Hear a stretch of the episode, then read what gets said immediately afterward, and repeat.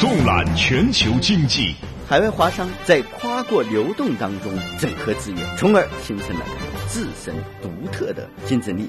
纵深时事焦点，因为你 CPI 上涨，意味着你的货币的购买力下降。纵论热点话题，转变经济发展方式啊，是涉及到我们民族复兴以及五十年、一百年以后，我们还能不能平稳健康的发展？经济纵贯线，进一步解读经济。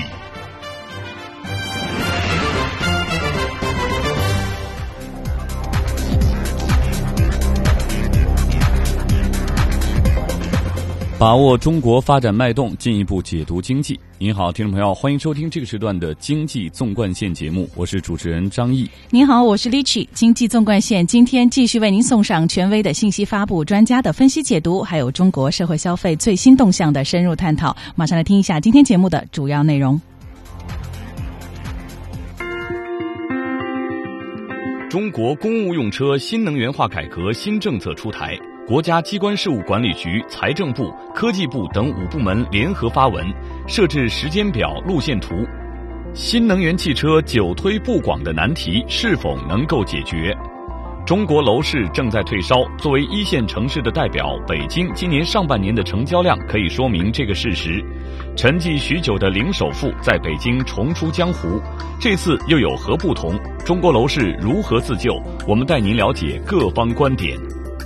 中国三位明星联手涉足风投行业，寻找中国有创新能力的公司。明星跨界投资备受各方关注。本期经济纵贯线，欢迎您持续关注。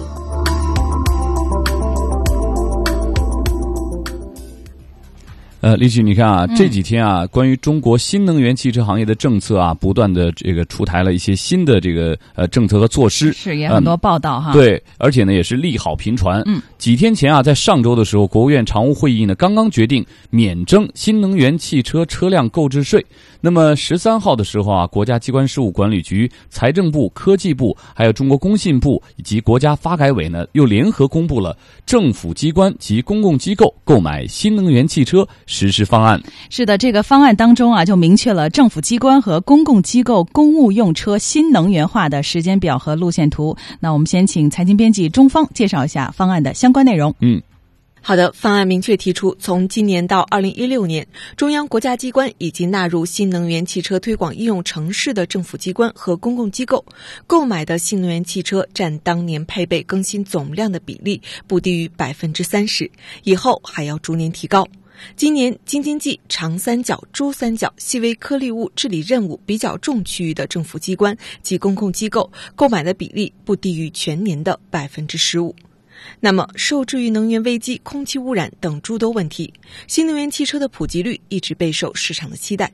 现在政府出面推行新能源公务车，对新能源汽车产业而言，意味着全新的发展机遇，既能够推进节能减排，又能够控制公车消费。从这样的角度来说，公务用车的新能源化改革可谓是一举两得。另一方面，本月九号召开的国务院常务会议决定，自二零一四年九月一日至二零一七年底，对获得许可在中国境内销售（包括进口的纯电动以及符合条件的插电式、含增程式混合动力、燃料电池三类新能源汽车）免征车辆购置税，要求有关部门要抓紧制定公布车型目录。消息一出，一家新能源汽车的市场部一片欢腾，他们表示政策太给力了。根据了解，今年上半年新能源汽车产销数据同比增长超过两倍。不过，相距二零一五年累计产销五十万辆的目标依然遥远。因此，也有业内人士指出，未来新能源汽车产业的发展仍需获得政策在扩建充电设施、打破地方保护等方面的进一步支持。此外，据知情人士透露，其他配套政策正在会签中，比如充电站补贴政策等，也将于近期陆续出台。好的，非常感谢财经编辑中方的介绍。那么从消费者的角度来讲啊，先是购买新能源汽车可以享受国家补贴，然后呢是在北京、上海等城市买新能源车不用摇号，嗯，再到如今的九月份购买新能源汽车可以免征购置税，使用新能源汽车可以享受的优惠政策啊，确实不少。但这是否就意味着一定会有更多的消费者来选择购买新能源汽车呢？啊，我们认为啊，着眼于能源结构调整和中国汽车工业弯道超车的战略，新能源汽车不仅仅需要财税和金融政策的扶持，更需要协调各方资源，形成合力，在技术突破和基础设施建设以及商业模式上呢，积极稳妥并且迅速的推进新能源汽车的商业化。没错，那本节目的特约评论员、中国主流汽车新媒体高层论坛的召集人谢卫烈先生，他就认为，免征购置税对整个新能源汽车产业来说呢是个利好，但是如果相关的配套政策不能跟上，特别是充电的问题不能解决的话，那新能源汽车的使用还不是很方便。确实对汽车产业来讲是一件非常重大的利好。那么，因为消费者能够以相对更便宜的价格获取这个出行的工具，我觉得这一点对于民生来讲是一个特别利好的消息。同时，可以拉动相关的新能源车或相关技术的这些上市公司在股市上的表现。但是，从更高的一个财经的这个高度来看，我觉得可能它面临着在顶部设计进行一种优化的同时。具体政策落实的方面，各种措施方面，我觉得可能还有待于完善。因为新能源车很重要一个特点，它需要进行充电，所以如果这个问题不能像现在我们通常意义的加油站那样普及的话，实际上即使是把消费的前端的价格降下来了，但是它的后续使用成本还会维持一个在高位运行，并不是呃很方便。嗯，啊，充电问题啊，的确是新能源汽车发展的一个最大的瓶颈。那从国家层面来说啊，充电站补贴政策呢即将出台。从社会角度来看啊，石油、电力等部门还有很多的社会企业对于充电站的建设都很热情。那么在呃谢威烈看来啊，这反而会造成社会资源的重复和浪费。解决充电问题啊，最重要的是实现充电站的社会化到社区化，充电站要像加油站一样普及。我觉得，其实从呃购置税这个消费的这个终端开始，一直往上中游走，也就是生产流通环节，直至生产配套，应该说在这三大板块应该进行联动。我觉得这才是呢真正让老百姓能够普及和应用这种新能源车。其实非常重要的这个瓶颈就是配套充电的这种设施啊，没有完全跟上，而且正出多头。无论是石油系统，或者说电力部门，甚至社会的这个企业，都想在这方面所谓有所建树，就会造成了这种社会资源的重叠和浪费。实际上，这种社会资源配套的相应资源，如果配置没有解决好，实际上新能源车在呃进行更多的这种所谓的国家减免政策。的这种出台也不能从根本上解决目前面临的一个最大的这个瓶颈问题，就是在充电桩网的这种普及配套上，真正的还不能从社会化进到社区化，这是重要的一个差别。好的，接下来呢，我们来听一听其他专业人士的观点。我们来邀请呃中国品质汽车的主编张兆虎先生就三类新能源汽车免征车辆购置税的话题呢做独家的解读。嗯，张先生您好。主持人您好，张先生，对于一些新能源汽车产业的从业人员来说呢，你看三类新能源汽车免征车辆购置税这个政策哈，对于产业来说是个重大的利好。但是更多的业内人士觉得，要推广新能源汽车，还需要扩建充电设施啊，打破地方保护等等多方面的政策支持。那您觉得免征购置税对新能源汽车发展有多大的推动作用呢？我觉得这是一个里程碑的事件。从整个产业的发展来讲，它有一种政策导向性的利好。嗯，但是在实际操作过程当中，我们发现这个政策还需要更多的细节，需要更多的这个力度。比如说，它现在这个减免购置税是一个减法，但是我们知道，在这个新能源车在欧美发展的时候，它做减法的同时，它还做加法，就是给予一定的这个补贴。那么这个补贴实际上在商业化新能源车商业化的过程当中啊，是起到一个非常重要的作用的。那么我们现在看到有些地方政府提供了一些补贴，但相对它的呃要求的对象范围比较窄。那么如果说我们在减免购置税的同时给予一定的补贴，那就更好了。再一个，现在只是三类，那么我们知道这个还有一些像这个普通的混合动力车，它的价格不像。呃，之前我们提到的这三类车那么高，那么它大概比普通的这个同级车贵百分之二十到三十。如果给它做一个减免购置税，再加上补贴，那它对于新能源汽车市场的撬动作用会更加明显。我们也希望更多的配套措施和相关的这个细则能够尽快的出台，让更多的这个消费新能源车的用户呢，能够得到更多的实惠。嗯，所以从从这个产业发展的角度来看，免征购置税对于新能源汽车的发展起到的推动作用是巨大的，也是不容置疑的哈。但是这个政策会不会吸引更多的人来购买新能源汽车呢？到目前为止，我们还要打上一个问号。呃，这个原因也很简单，因为啊，比如充电不方便，一直是新能源汽车发展的一个瓶颈啊。据透露呢，我们看到相关的充电站补贴政策也即将出台，但我们刚才采访的评论员谢维烈先生，他也认为呢，这并不重要，因为现在社会上石油、电力还有社会企业对于充电站建设的热情都很高，但这样反而会造成重复建设还有浪费。那最关键的是要让充电站像加油站一样普及。所以，张先生，您觉得要做到这一点啊，最关键的是什么？呃，任何事情都要我们讲叫标准为先。嗯，呃，如果说让充电站像加油站一样普及普及，那么它必须在标准上做到统一，统一标准，统一建设，统一制造。我们知道，无论是中石化还是中石油，我们之所以愿意到他们那里去加油，因为他们的标准是国家标准，哎，他们的质量、他们的安全有保障。如果说大家一哄而上，我们都去建充电站、充电桩。但是结果这个标准不兼容，或者是标准上可靠性上有差距，那么我们就不能安全的去加电，这实际上是害了新能源车的发展。如果说我们不能一步到位的把这些基础工作做好，而是盲目的大家一起去做充电站，实际上是害了这个产业，也害了这个市场。大家伙儿就更不愿意，或者说不更不放心去消费去充电了。对，如果是因为标准的问题导致充电站出现了问题，毁了新能源汽车，这有点得不偿失了哈。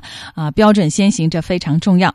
那张先生，除了国家政策的支持，您觉得要让消费者选择新能源汽车，还有哪些问题需要改进的？还是电。我们知道，就是如果说呃充电的这个价格、充呃养护的这个成本不能解决，即使说我们买这个车很便宜。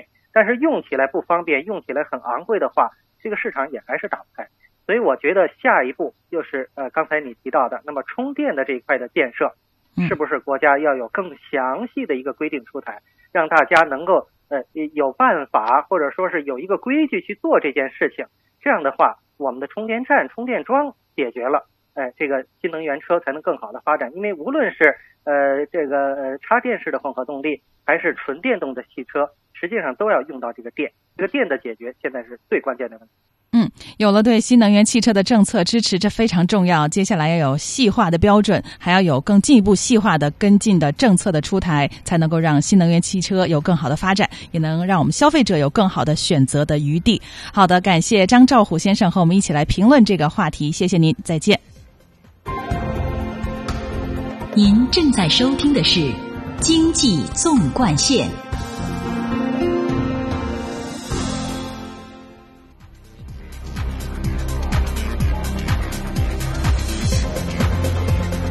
您好，听众朋友，欢迎您继续收听这个时段由 h i 和张毅共同为您主持的《经济纵贯线》。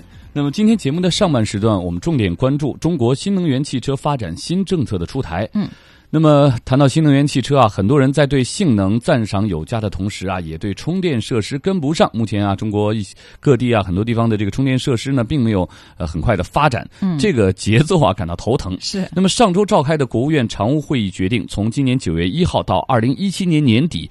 对，将对三类新能源汽车免征车辆购置税。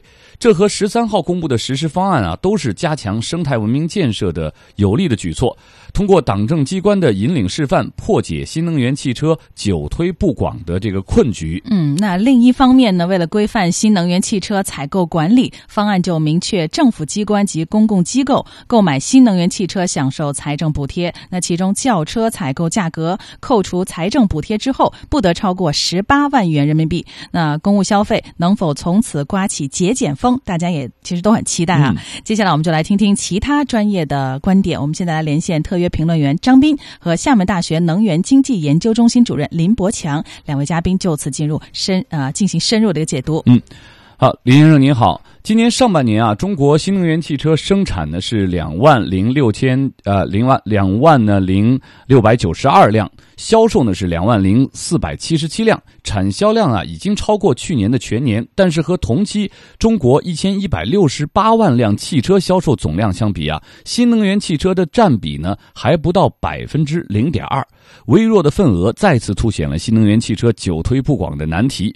过去呢推广难的一个重要的症结呢在于充电难，那这次呢国家机关事务管理局等五部门联合公布改革方案，是不是宣告新能源汽车最后一公里的充电难题将很快被破解呢？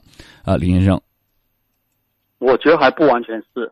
为什么这么说呢？就是说，这个目前基本的关注点都在于补如何补贴汽车，使电动汽车更加便宜是不够的。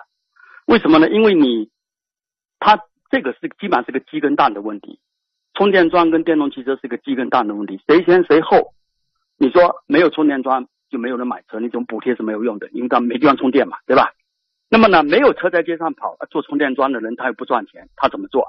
所以呢，它是鸡跟蛋的问题，鸡跟蛋问题市场是解决不了的，只有政府来解决。那么目前政府的确在解决了，比如说这个开始规定说强制性的，也就是说政府目前的思路很简单，就是要把这个量给逼出来。那逼出来很简单的做法就强制。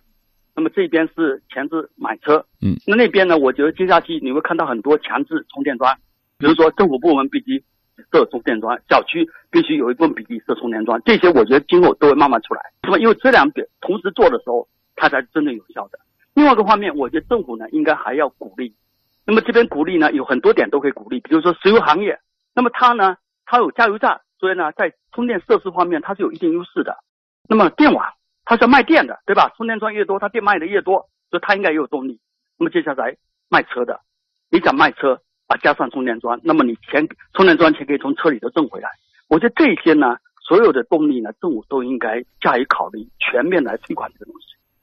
呃，我也想问一下另外一位在线的嘉宾张斌先生，新能源车久推不广的症结在哪儿啊？您怎么看呢？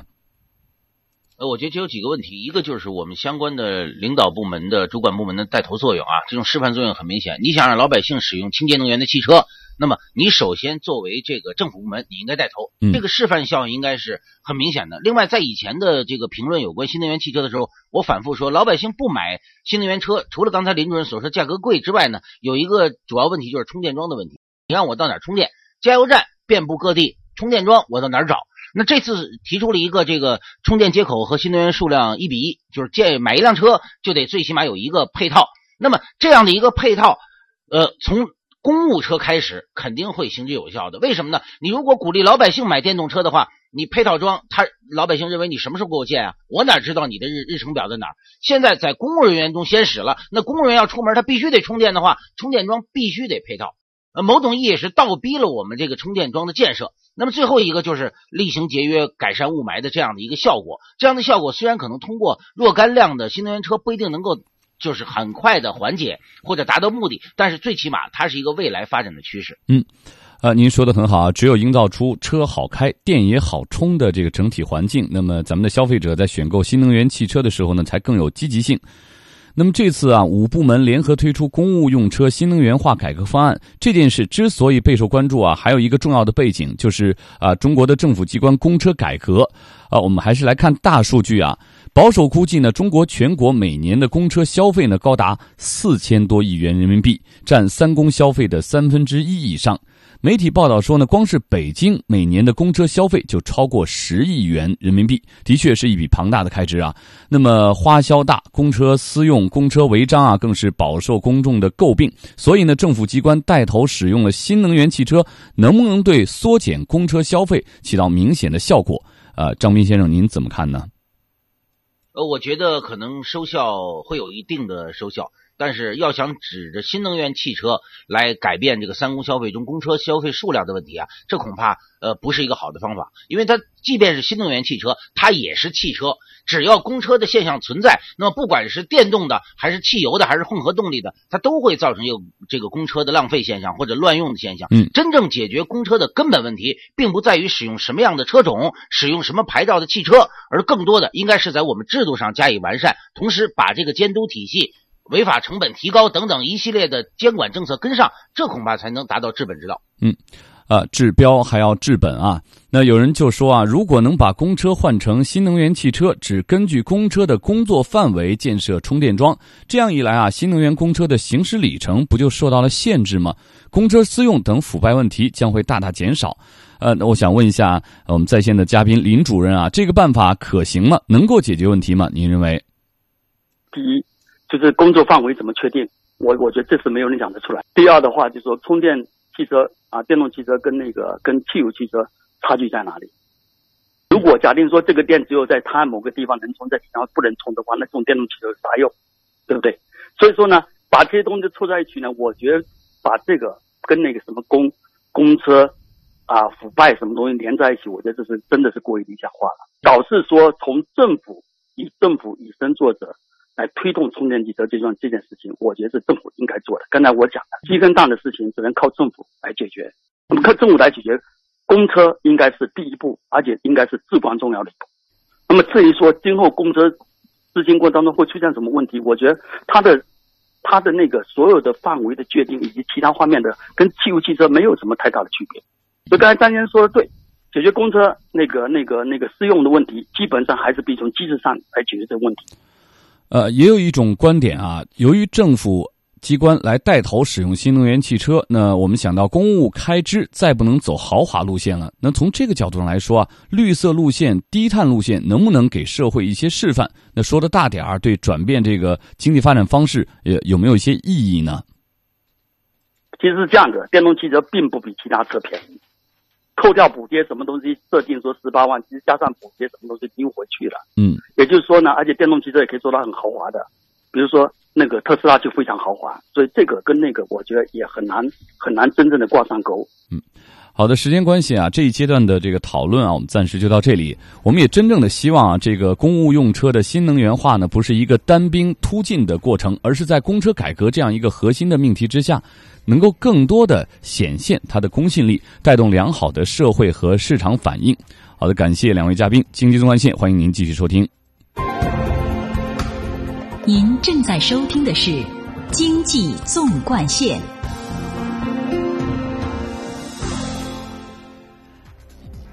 您好，听众朋友，您收听的是由李曲和张毅共同为您主持的《经济纵贯线》。那么，今天我们上半段重点探讨的话题呢，是中国新能源汽车发展的政策啊，不断出台，而且呢，公车方面的这新的规定啊，也是不断的推出。嗯，我们再来看一看资本市场，看中国股市的反应。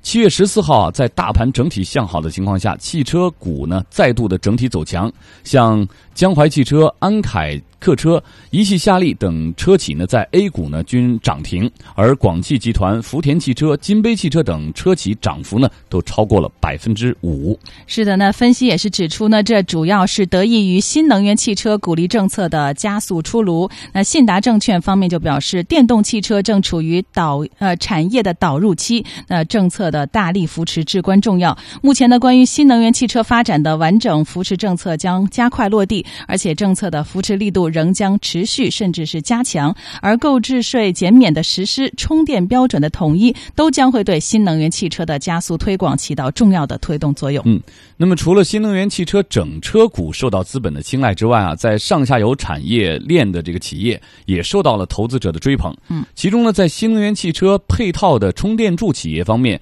和顺电气、动力源呢都是涨停。上海普天报收十八点九一元，涨幅呢也达到了百分之五点六四。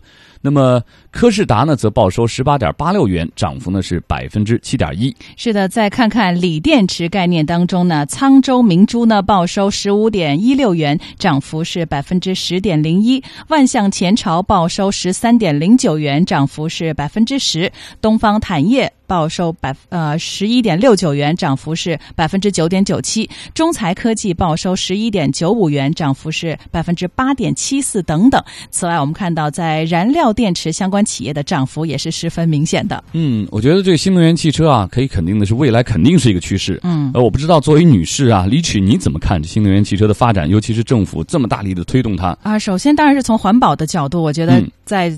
能源制约还有环境污染等等大背景下，这个政策的出台的确是带来很多利好。对而另外，我觉得新能源汽车也是超酷的，我很喜欢，觉得很好看。对，这是你的想象，我们希望它能够呃能够普及啊，能够让更多的朋友们用得起这新能源汽车。是嗯，好，对于我们的节目和话题，您有什么建议和想法，都欢迎您和我们一起互动。您可以发送邮件到 china at ci dot com dot cn，或者拨打语音留言电话八六一零六八八九二零三六。嗯，也欢迎您登录华语广播网 triple w dot chinese radio dot cn 在线收听我们的节目。记得在网页下方的网友留言处给我们留言。经济纵贯线随时期待您的参与。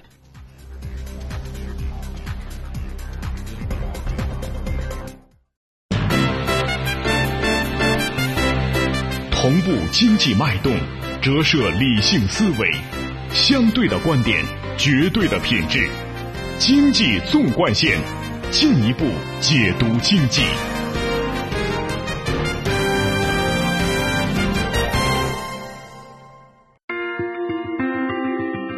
中国楼市正在退烧。作为一线城市的代表，北京今年上半年的成交量可以说明这个事实。沉寂许久的零首付在北京重出江湖，这次又有何不同？中国楼市如何自救？我们带您了解各方观点。中国三位明星联手涉足风投行业，寻找中国有创新能力的公司，明星跨界投资备受各方关注。本期经济纵贯线，欢迎您持续关注。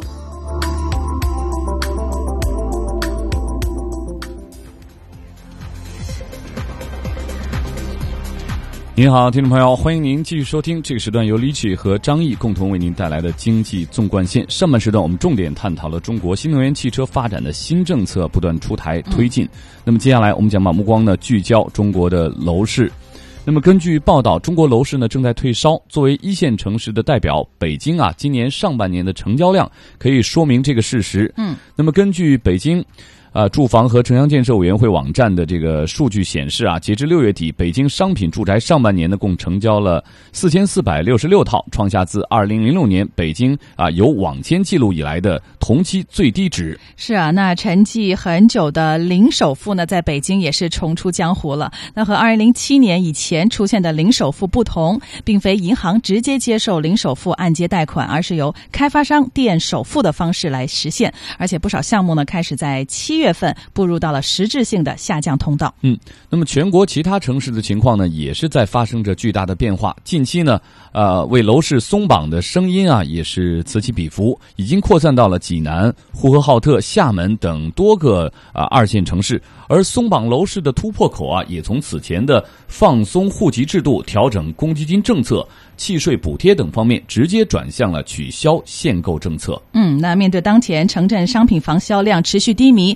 存量房数量明显增加的现状呢，有人说要尽快的启动降价，越早降价就越主动。的确是啊、降价跑量呢，或许是当前中国楼市自救的最好选择。那从中长期来看呢，调整经济结构必然又意味着房地产行业将理性回归。那关于中国的楼市最新情况，我们请出今天的财经编辑田威一起来为我们梳理一下。田威你好，嗯，两位好，听众朋友大家好。田威对于中国楼市该如何自救啊？业内人士普遍有哪些看法呢？嗯，其实啊，无论是零首付还是买房降价险啊，凸显出的都是当前楼市遇冷的窘境。嗯，中国楼市在这两年间啊，几乎经历了从火到冰的两个极端。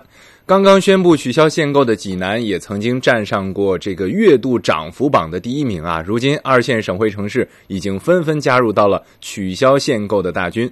那接下来，这个势头会不会蔓延到北京、上海、深圳这样的一线城市呢？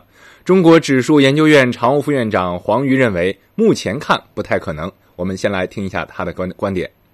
北京仍然还是一个从总体这个市场量来说的话，它还是一个供不应求的这种市场。那如果这样的话呢，如果如果你再去取消限购，实际上对市场来说更更不好。所以讲那个什么双向调控，然后不同的城市用不同的这种策略，我觉得这是应该是对的。然后那么北京呢，其实我们今天也看说价格，我们确确实实算了一下这个价格，老盘新推的几乎是没有降价，新盘推的那个是有适当的，但总体价格来说应该是没有什么太大的这种松动。那么从全国的一线城市来看的话，我们算一百个城市，说今年一到六月份，只有一线城市累计是涨的，二线城市和三线城市累计都是跌的。那也可以看到，从这个表现来看，也是不同的城市它的价格也是表现不一样。那么不同的城市，它实际上目前的这供给和需求的状况也是不一样。像北京本来就是一个供不应求的这种市场，它不太可能去会取消限购。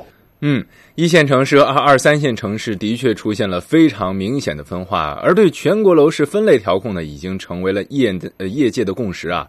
那呃，高策地产服务机构的董事长陶红兵就认为，除了二三线城市可以取消限购之外，分类调控应该更加细化，比如说对一线城市的高价房也应该放松管制。我们来听一下他的表态。分类调控，我们一般都理解为一线城市、二线城市和三四线城市，我们要分类调控。就是在一线城市内也应该分类调控。比如说，我们的基本居住需求的刚需房、小户型，我觉得就应该调控，也应该限购。但是呢，对于大户型，我们为什么要限购呢？我们只有把改善型的市场放开，才能从这个上面获得更多的土地收入，政府才能有钱去做更多的这个刚需的小小户型商品房。如果全部都一刀切的调控了，我觉得也不符合分类调控。嗯需要注意的是啊，在楼市表现低迷的上半年，龙头房企的表现呢却是整体亮眼。比如说，排名前五十的企业，他们的金额、面积、集中度呢是继续的提升。房地产企业分化加剧，其中龙头万科完成销售额是一千零一十八亿元，进入半年千亿时代。恒大呢是销售九百九十七万平方米，重夺面积榜的桂冠。那中国指数研究院常务副院长黄瑜从数据分析认为。情况实际上也并不是说十分的悲观，我们再来听一下。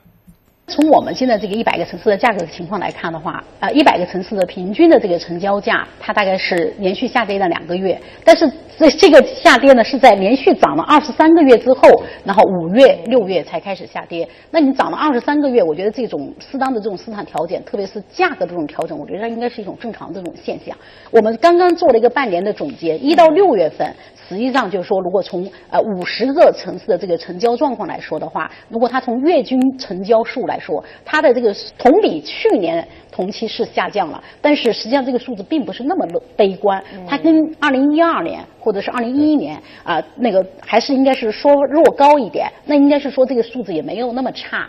嗯，好的，谢谢田威关于中国楼市如何自救给我们带来的整理和介绍哈。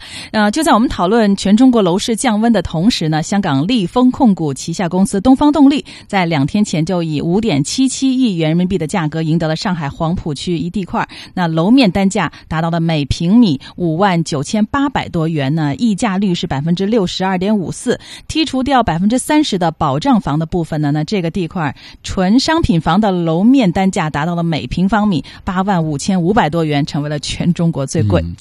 一边是降温啊退烧，一边又出现了全国最贵的楼面价。我们怎么样来拨开迷雾，看看中国楼市目前正在经历的真相呢？下面呢，我们来连线专家，我们请呃经济评论员、知名的财经评论员马光远先生谈谈他的观点。马先生您好，你好。上海这个最贵的楼面价的交易出现之后啊，许多业内人士啊开始站出来说，楼市回暖的迹象已经出现了。现在呢，就得出楼市回暖这样的结论，是不是有点太草率了呢？不仅仅是草率，我觉得可笑。因为上海这个所谓的地王，我把它叫伪地王，面积只有六千八百平，呃，那个出让价五个多亿。五个多亿，现在全国呃，比如说一些好的一些这个别墅，可能一套也也有五个多亿。就这么一个小玩意儿，居然认认为是全国房地产回暖的一个非常明显的标志，可见我们目前寻找亮点有多难。这么一个小的一个地块，这么一个小的所谓的地王拿来炒作的话，是非常有意思的。但当然从反面来讲的话，也说明目前来讲。整个房地产整体的调整的格局还在继续。嗯，那目前说来啊，大家都在渴望能够呃打这一针鸡血啊。那马先生对于这一点还是看得比较透彻的啊。北京上半年的楼市成交量啊，已经创下了二零零六年以来，也就是八年以来的新低。那么这个新低说明了什么呢？呃，第一个说明所谓的说这个中国房地产，因为有很多人讲说是出现分化。是怎么走，三四线城市怎么走。那么事实上，我们从这一线城市本身的表现，包括北京、包括上海、广州、深圳的表现来看的话，事实上，呃，整体的方向来讲的，全面进入了一个调整。特别是这个，我们看到前五个月，呃，七十个大中城市里边，二手房北京是领跌的。那么总体的成交量，我们。把它回到二零零六年，跟二零零六年来比的话，因为我们知道二零零六年到现在，整个房地产的发展经历了一个非常快的阶段，但是成交量已经回到二零零六年，说明整体。的确比较低迷，而低迷的主要原因啊，我觉得第一个是因为去年涨得真的是太猛了，呃，然后价格已经高到有很多人不可企及的程度。那么第二个当然还是因为今年整体以来的一个流动性问题，所以这种调整本身是很正常的。北京如果讲，我认为如果说这个价格如果调整到一个合理程度的话，需求马上会，呃，这个成交量马上就会上来。所以北京的情况大概跟其他城市，比如说。供应已经过剩，这个库存非常大，这种情况来比较的话，还是不一样。嗯，那北京这种地方一旦降价，成交量肯定的立刻就会上来。那我们也看到啊，中国指数研究院的专家认为，实际上呢，一线城市的楼市降价呢还在合理的这个回落的范围内，因为在啊二十三个月的这个上涨之后啊出现的下降。实际上呢，北京的新房价格呢并没有松动。那么下半年像北京这样的一线城市，是否真的会？大规模的降价呢？呃，应该讲，呃，根据市场的情况，您大家现在目前正在呃博弈市场的一个变化，在博弈政策的一个变化。因为很多人可能有期待，说政策一放松以后就会上来，所以我不会降价。但是我觉得，如果说政策的这种期待最终落空以后，价格的下降就会很明显。因为二手房价格的下降已经很明显，所以我觉得二手房还对带动。一手房价格的一个下降，呃，尽管我们不能讲，就像很多人讲的，一下子降百分之三十、百分之四十，我觉得这种情况可能今年出现的可能性不是很大。但是价格明显的回归，通过价格的下降来带动量的回升，这是未来开发商必须选择。好，非常感谢知名的经济学者、财经评论员马光颖先生带给我们的评论，再见。嗯，听众朋友，您正在收听的是由张毅和 c h 带给您的经济纵贯线。我们正在讨论的话题是正在退烧的中国楼市，而且中国楼市怎样自救？哈，直播间里依然是财经编辑田威。那关于中国楼市怎么样自救，还有哪些好的建议呢？田威，嗯，前两天啊，我看到一篇文章啊，写的不错，题目是“找定位抓质量，开发商逆境自救促销售”。嗯，那文章呢就以南京为例啊，说六月以来呢，南京买房的呃人们呢，他们是持续的观望啊。啊，加剧了楼市的严寒，但在市场下行的状况下呢，也并不是说所有降价的楼盘都能够受到消费者的青睐。找准定位，狠抓质量，提升性价比啊，也成为不少开发商逆境求生存的秘籍。嗯，那连月以来呢，各路房企可以说是为了吸引购房者啊，打出了各种名目的优惠，比如说精装，呃，改毛坯送首付。或者是零首付特价房，还有是毛坯改精装啊，这些都有啊，也就是呃各种是投其所好啊。但是买房者却是看得多呀，买的少。对于签订购房协议，可以说是慎之又慎啊，纷纷表示不着急，再看看。但是呢，同样的市场行情下，也有部分楼盘成功的突出重围啊，成为业内呃这个呃这个神盘啊。比如说一天去就是能够卖到八成，包括两天揽金一个亿啊。诸如这一类的消息呢，即使在近期的南京楼盘啊，也是不绝于耳。那据了解呢，四月以来呢，南京可以说是频频出现业主维权的事件，其中不少都跟房屋质量呃不无关系啊。那比如说。精装变这个精装啊，就是这惊吓的惊啊，就让人吓一跳啊。还有楼通通啊，地裂裂啊，这些都陆续出现在南京的不少楼盘啊。那市民也就表示，如果房屋降价要以牺牲房屋质量为代价的话，他们宁可不要。那前些日子在浦口看盘的市民就表示呢，有些楼盘确实较周边楼盘要便宜一些，但是呢，仔细的去探盘之后发现啊，质量有各种问题，所以啊，他们认为。一辈子就买这么一套房的话，质量必须过硬。买房也要从价格、景观、服务、质量等综合去考虑。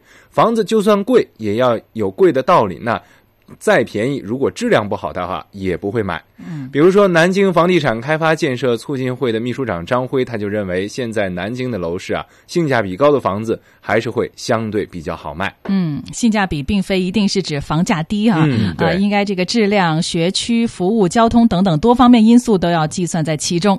那在市场行情不好的状况下呢，开发商如果能找准好自己的定位，推出性价比比较高的房子，自然也就能够吸引到购房者。好的，关于中国的楼市，我们节目也会持续为您关注。经济纵贯线，稍后我们继续。您正在收听的是《经济纵贯线》。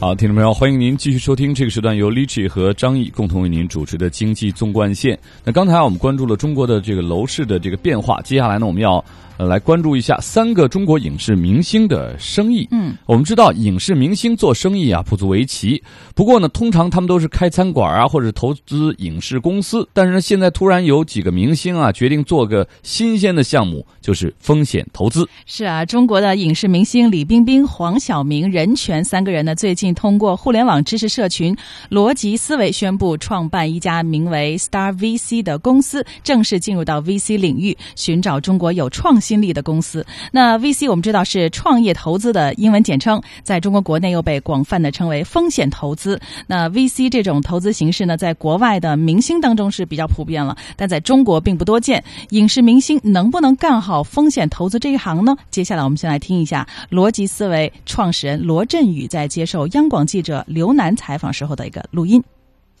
那也是因人而异吧。有的明星可能就没有这种做生意的天赋，呃，那他可能还是拖到餐馆就算了呗。但是有的明星像像任泉他们，就是属于在做生意上是非常有天分的人，呃，他们就不必局限于这样的圈子。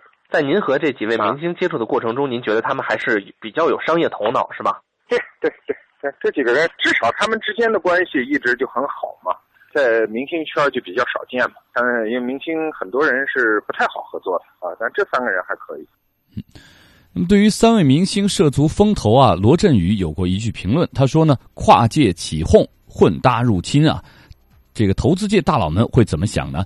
有人把这句呢解读成了老罗是不是看好呃是不看好明星做风投？但是罗振宇表示啊，混搭跨界呢就是创新的源头。我们来听一下。我觉得这就是这个时代的创新的源头啊，各种混搭、穿越、杂交，产生新的价值。现在的所有的行当都不是由所谓的原来的老内行来指导了。你比如说，过去十年，中国其实几乎每个行业的成名人物都是外行，易中天呐、当年明月呀、这些人，他都是外行。外行混搭，这本来就是创造价值的一个最好的方式。嗯，李冰冰、黄晓明、任泉三位明星呢，都表示他们不会为自己投资的企业做形象代言，但是他们都会亲自的体验和评测产品，为用户体验负责。那罗振宇就认为呢，这能给一个品牌注入真实人格，给品牌带来长久的生命力。继续听一下。现在企业越来越意识到，没有粉丝的品牌会死。而怎么有粉丝呢？最重要的就是让品牌有真实人格，而不是一个符号。而过去明星提供的解决方案呢，代言，代言也是给一种人格方式，但是他给的很浅。但是现在的方式就不一样了。如果以投资人的身份，再以这个首席体验师的身份进入企业，这是明星和企业在资本层面和品牌层面合作的一个升级的方案。所以我觉得这个事儿意义还是挺大的。嗯好，接下来呢，我们请今天的财经编辑田薇啊来聊一聊三位明星做生意的事儿。田薇啊，嗯各界啊对这件事儿都怎么看的呢？此事一出啊，可以说引发了业界的广泛讨论啊。其中像老罗，其实我们听得出来啊，他是看好的啊，是看好的声音也多一些，但也有人不看好啊。我们来说说不看好的，比如说蜂窝私人董事会的首席社群运营官郝天喜，他就撰写了长文啊，表示按照 Star VC 的想法呢，他们不仅做企业股东，还要为用户体验负责，为企业打造魅力人格体啊，并将亲自体验和评测产品，同时还会为创业公司提供资金和宣传方面的帮助。那互联网和传统企业的跨界呢，再次刷新了大家的眼球。但是呢，逻辑思维啊，虽然依靠魅力人格呃体去成功了，却不一定具有很强的可复制性啊。那这个好呃郝天喜就表示呢，一开始呢，他也不在不太懂啊，为什么 Star VC 这个并不稀奇的话题呢，会占领大家的朋友圈啊？后来有两个朋友点醒了他，一位是 IT 专栏的作者啊，就写文章说。互联网再一次以惊人的跨界刷新了我们的想象力下限。我明白呢，这又是一次传统行业跨界互联网的神奇化学反应。呃，更何况呢，逻辑思维给给这三个人背了书啊，又给他们一个三级的火箭推力啊，反应势能瞬间被拉高了一个阈值啊。不过，呃，另外一位来自经纬中国的知名投资人呢，呃，他表示了他的隐忧啊。他觉得 VC 投资需要对所投资细分领域做非常的深入、清晰的研究和分析，然后系统性的布局，需要经验丰富的投资团队。如果只是明星的话，只靠眼球的话，那在早期科技投资圈是没有太大的竞争力的。嗯，那信心满满，只能说是无知者无畏啊。那这个郝天喜也表示啊，明星跨界做互联网 VC 啊是早有先例，像周杰伦啊、呃胡海泉啊、呃这些人啊，但是呢。呃，也并不是说毫无特别的可圈可点之处。呃，那这一次呢，呃，老酒散新香啊，只是因为逻辑思维给占后台吗？那呃，这个郝天喜也提出啊，这个罗胖究竟是赋予了 Star VC 什么样的魔力呢？那郝天喜也说了啊，他这两位朋友可以说是一个人是呃赞赞成这个啊，一个人是赞成，一个人可以说是热，那还有一个人是冷，就是呃有有对有隐忧啊，那。呃，他也认为呢，这个问题的关键在于逻辑思维的魅力人格体的这个下海啊，跟这个 Star VC 有一定的联手的这种关系呢。全民对于企业普及魅力人格体的未来呢，开始了一场狂欢的畅想曲啊。因为这次 VC 与众不同的地方就在于，李冰冰、任泉、黄晓明他们三个人都表示，不仅做企业的股东，还要为用户体验负责，为企业打造魅力人格体。但是呢，他们又不去做这个。代言人啊，所以说这个也是。很有意思的一件事情啊，就是嗯，不做代言啊。那那那我怎么理解三位明星说不给自己投资的项目做代言呢？那亲自体验和评测产品，这难道不也是变相的代言吗？是啊，也有人这么认为啊。那比如说呃呃，著名的媒体评论员张春蔚呢，他是这样认为的。他觉得他更多的是一个体验啊。现在这种手法也比较流行。比如他举了一个例子啊，就是呃，雕爷牛腩，我相信你们可能也都听说过啊。呃，他之前也有一个模式，就是把大家开业之前把大家叫过去吃饭，对，哎对，然后试吃，但是这些都是知名人士啊，很多都是媒体评论人啊，包括明星啊。那吃完了以后呢，人家并没有让你付钱，只是让大家试吃。那大家觉得，哎呀，今天也没有付钱，吃了一顿霸王餐，那怎么办呢？那总得意思一下吧。然后大家就各自在自己的朋友圈上、微博上发一发。哎，这其实就是一种体验，这叫吃人的手软。对对对，嘴短啊，嘴短。那对对，其实那如果李冰冰、袁泉啊、任泉他们是这样的话，那到时候他们的这种体验带动的这种这种明星效应带动的这种呃这种体验，那肯定是不一样的嘛。所以呃，这个时候以前的娱乐明星更多的是卖这个什么粉丝见面会啊、歌友会啊、卖签名照啊、搞活动啊。那这以前的这个被认为是浅层次的，那现在呢？就是要去做这个娱乐人格，他也提到这个人格啊，那更多的进行延展，而不是说简简单单的停留在我是一个好演员、好歌手这上面啊。嗯嗯。那从三位明星的这个表态以及刚才罗振宇的介绍来说，专家们是怎么判断他们转身做 VC 能不能做得像他们的演艺圈的工作一样那么？呃，风生水起呢？嗯，我们再来听听张春蔚的解读啊。他说呢，他觉得，呃，他们很聪明的，就是没有选择在以前的这个呃真正的全流通领域啊，而是选择了一个二百多万粉丝的这么逻辑思维这么一个社群去做这 Star VC 的发布。因为在这个社群里面，我们都知道啊，呃，这个自媒体环境当中有一个好的特点，就是加入这个社群的人基本上都是喜欢你的，或者是呃为你好的这些人啊，都是一个能呃有聚合力的这些人。那如果你说，呃，挑刺儿的话，或者说是不搭嘎的这些人，其实这个社群是不会容纳你太久，或者说他不会在这个社群里待太久的。那所以说，这个社群大家都是基本兴趣是一致的。那他们选择在这个社群去发布，呃，还有一点呢，这是这是一个互联网的智慧型的社区，大家在里面互动的是很好的啊。那其实是把自己从一个演演员，或者说呃是往一个智慧型的社区当中去转移啊。嗯嗯，而且是选择跟他相匹配的这样一个社群，而不是一味的盲目的就是找那种死忠的那种粉丝啊，就是或者我们叫脑残粉的那些人啊。对，嗯其实我们知道，在这三位明星之前，也有一些明星做风投的经验。嗯对比如周杰伦哈，他在三 D 互动游戏社交网站有投资，嗯羽泉好像也投资了网络游戏。对啊，胡海泉的投资好像更多。嗯，胡海泉他就说，早在十年之前呢，他就知道应该投资互联网了。让我们一起来听一下。可能还是因为呃，我自己传统的行业的时候，的确被互联网打得一干二净的时候，在十年前到十二年前，我就开始思考我我这行业该怎么办。然后，版权管理既然已无法进行，那我们这行业所有的营收模式是怎样的？未来在哪里？才会更多的去学习互联网的知识，才会主动的去了解更多跟未来相关的事情。慢慢的，我发现其实自己的兴趣有了偏移，不仅仅是这个好像找到我这个传统行业的未来之路，而更多的是在于哦，原来其实投资这件事情本身也是一个创作，这是实打实的是个生意，钱是要变成更多的钱，在这个行业里边是一个最基本的概念。嗯，这是胡海泉个人的体会啊。不过呢，风投行业也不是随便什么人都可以来做的。那么，怎么样才能提高自己投资成功的概率呢？呃，胡海泉的经验呢是一定要看准人。对，而且我觉得这个风投讲起来容易，不是说有钱你就一定可以做成功的。呃，这个前瞻性也很重要。这胡海泉怎么十年前他就说要做互联网？我觉得这点还挺佩服他的。对，至少是看得很远啊。嗯，而且其实说穿了，有人说风投最后投的是什么？就是选人。嗯，所以只要人人对了，项目即使不对，也可以把它纠正过来哈。嗯，但是如果项目是对的，人不对，再好的项目都只能是放在那儿啊。所以找一个团队，找一个靠谱的人，有时候远远比说这个项目非常靠谱来的更直接啊。嗯，那关于 VC 这个话题，关于啊明星投资等等这些话题，还有我们节目的一些啊选题等等，你有什么建议和想法，都欢迎和我们一起来互动。你可以发送邮件到 china at cra dot com dot cn，或者是拨打我们的语音留言电话八六一零六八八九二零三六。同时，你也可以登录华语广播网 triple w 到 Chinese Radio 到 cn triple w 到 Chinese Radio 到 cn 在线收听我们的节目，并且可以在网页下方的网友留言处给我们留言。经济纵贯线期待您的参与。嗯，以上节目言论仅代表采访嘉宾个人观点，和本台立场无关。好，朋友们，明天同一时间我们再会。嗯，拜拜。